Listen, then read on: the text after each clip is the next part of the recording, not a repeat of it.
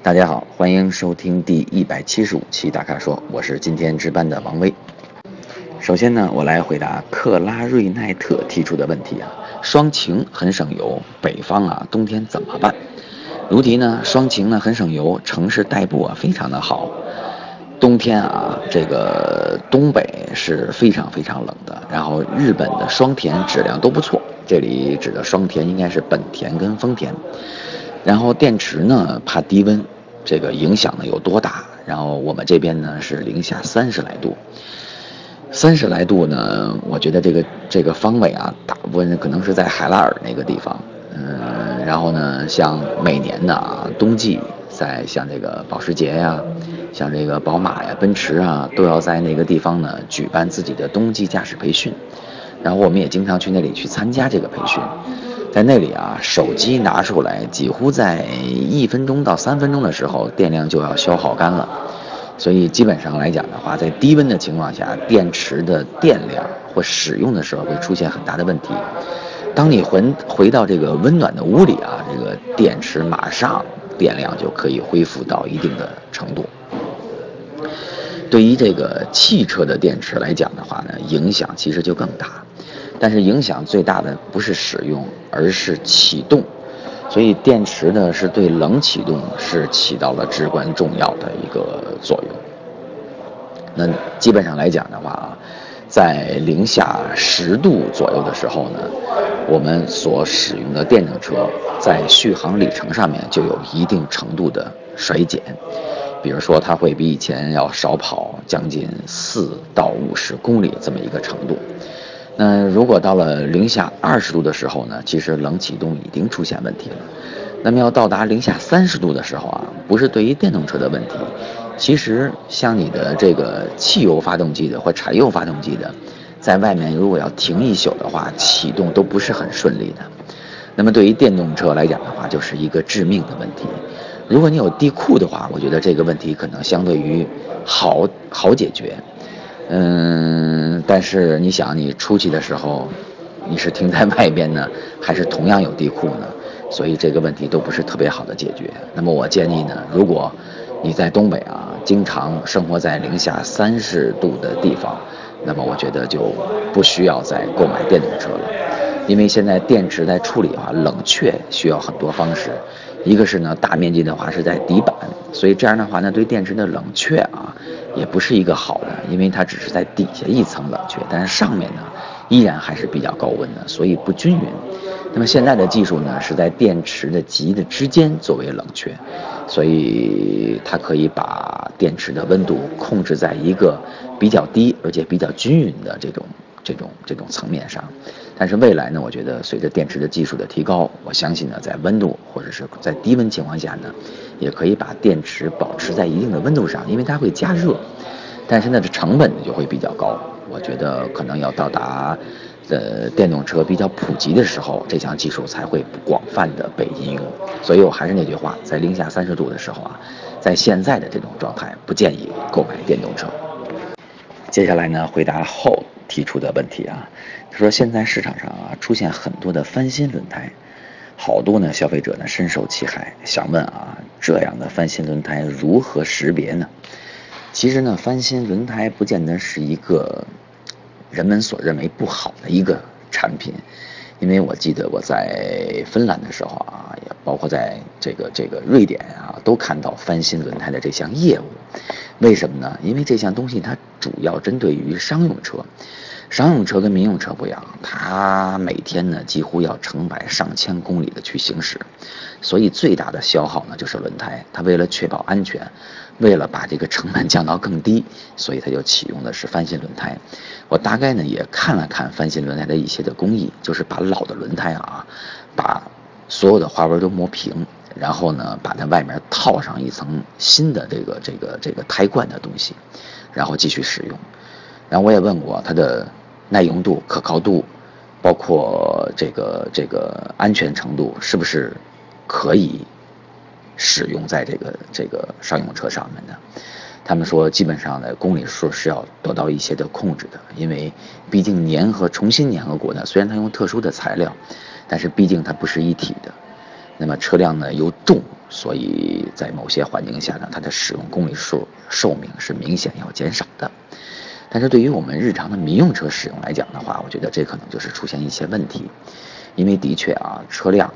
只是四个轮在与路面接触，那它受到的温度的变化，它的磨损的情况，都和它的摩擦力是有关系的。但这个摩擦力，就轮胎与路面的接触的时候啊，就跟我们的安全性是息息相关的。所以我们要信任一个好的轮胎呢，它应该是有一个好的销售渠道。所以，我们对于轮胎的选择上面，一定要选择那些可信的那些销售渠道，不要因为图便宜，然后在其他市场上找一些不可靠的这些的轮胎的来源，这是其一。第二个呢，就是它即使在胎冠上有翻新，如果你要仔细观察的话呢，在胎壁跟胎冠接触的地方、粘合的地方，它一定是有痕迹的，只不过你要仔细的去观察。另一方面呢，我们要观察。一些轮胎上面的花纹跟数字提供我们的信息，最主要的一个信息呢，就是轮胎的生产日期。它改变什么？它很少去改变内里，因为内里的机的确啊，胎壁是比较薄的，它想做手脚呢也比较的困难。所以我们在选择民用车的时候呢，最好不要去选择翻新轮胎，也不要图便宜，也不要选择那些渠道不明的。来历的那些轮胎，然后呢，要看好轮胎上面标明的生产日期。最后呢，我来回答 Rain 提出的问题啊，柴油车的购买及使用啊，他说呢，个人的第一辆车呢是标致三零七，主要呢在广州使用，上下班啊及周末跑跑远门，偶尔呢也会考虑自驾长途。最近呢比较关注一些柴油版的车型啊，但总听说国内的柴油供应使用是个问题。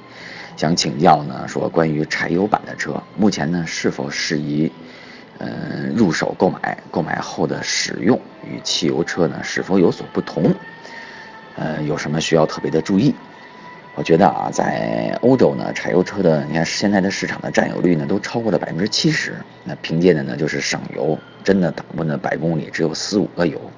然后续航的里程呢也特别的长，一箱油啊跑个一千公里不是问题。而且呢，动力充沛啊，低速扭力也特别的强劲。嗯，但是缺点呢也比较明显，像噪音呢比较偏大，然后震动呢也比较多。但现在啊，这两点都都得到了有效的控制。还有呢，就是发动机啊转速比较低，享受不了啊那种汽油车那种高转速带来的那种酣畅淋漓的感觉，总是啊比较低沉。现在啊，在国内的柴油呢，供应是一个比较大的问题，主要啊是用于农业跟工业，少量的运用于这个民用，所以呢限量。再有呢就是这个柴油的油品太次了，杂质呢特别多，而且特别脏，加油的时候啊都是泡沫。但在德国啊，柴油和汽油的这种洁净度基基本上可以说没有什么太多的区别。我也举两个例子，是我使用柴油车的例子。